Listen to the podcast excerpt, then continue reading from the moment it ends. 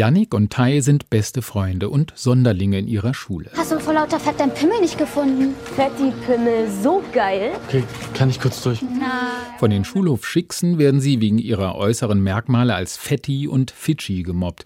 Der eine mit Familie im vietnamesischen Gastrogewerbe und Hackertalent, der andere korpulenter Klassik-Nerd mit einer besonderen Vorliebe für Tschaikowski. Das ist die traurigste Musik, die je geschrieben wurde. Was ist das mit dir und Tchaikovsky? Keine Ahnung. Wir sind irgendwie beide. Wir sind uns irgendwie ähnlich. Inwiefern?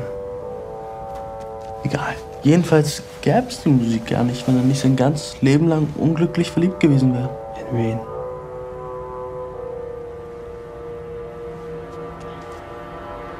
Bist du jetzt quatschen oder Musiker? Aber die beiden haben es auch faustdick hinter den Ohren. Eines Abends erwischen sie ihren von Frau und Sohn verlassenen Schuldirektor Lamprecht im Vollsuff. Schnauze! Sie setzen ihn in seiner smarten Hightech-Wohnung fest, hacken sich in seinen Rechner und geben sich als Gott aus. Sie haben mich eingesperrt und die Kontrolle über meinen Computer gewonnen. Ich gratuliere Ihnen. Wer sind Sie und was wollen Sie? Gott. Ich bin Gott. Gott, klar. Sowas habe ich mir schon gedacht. Lamprecht soll büßen. Was genau, weiß zu Anfang nur Tai allein. Ich bin mir sicher, dass Lamprecht mächtige Scheiße gebaut hat.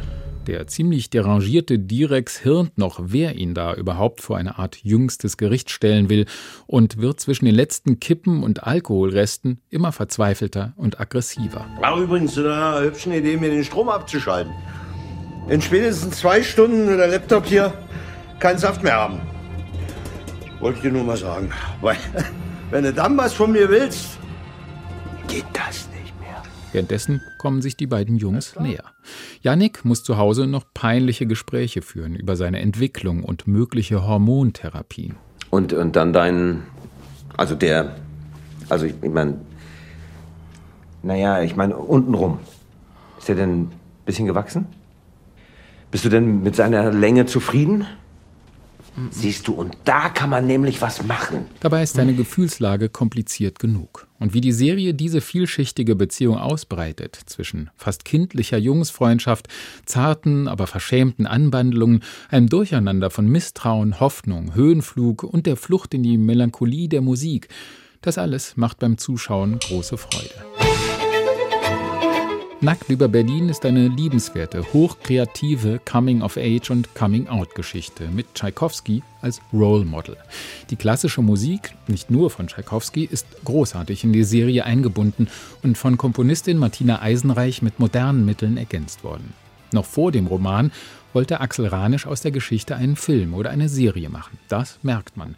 Einiges wirkt stringenter als im Buch. Das findet auch Ranisch selbst. Seine eigene Biografie kam ohnehin erst später rein. Am Anfang stand der Wunsch, mit dem Schauspieler Thorsten Merten zusammenzuarbeiten.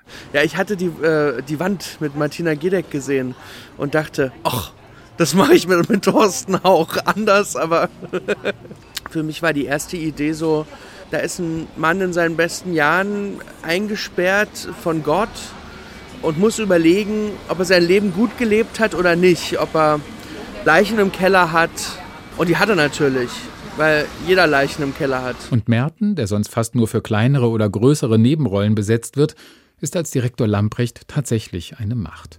Einer, dem erst langsam bewusst wird, wie viel Scherben er eigentlich hinterlassen hat, während das eigene Leben hinter bruchsicherem Glas buchstäblich verkümmert.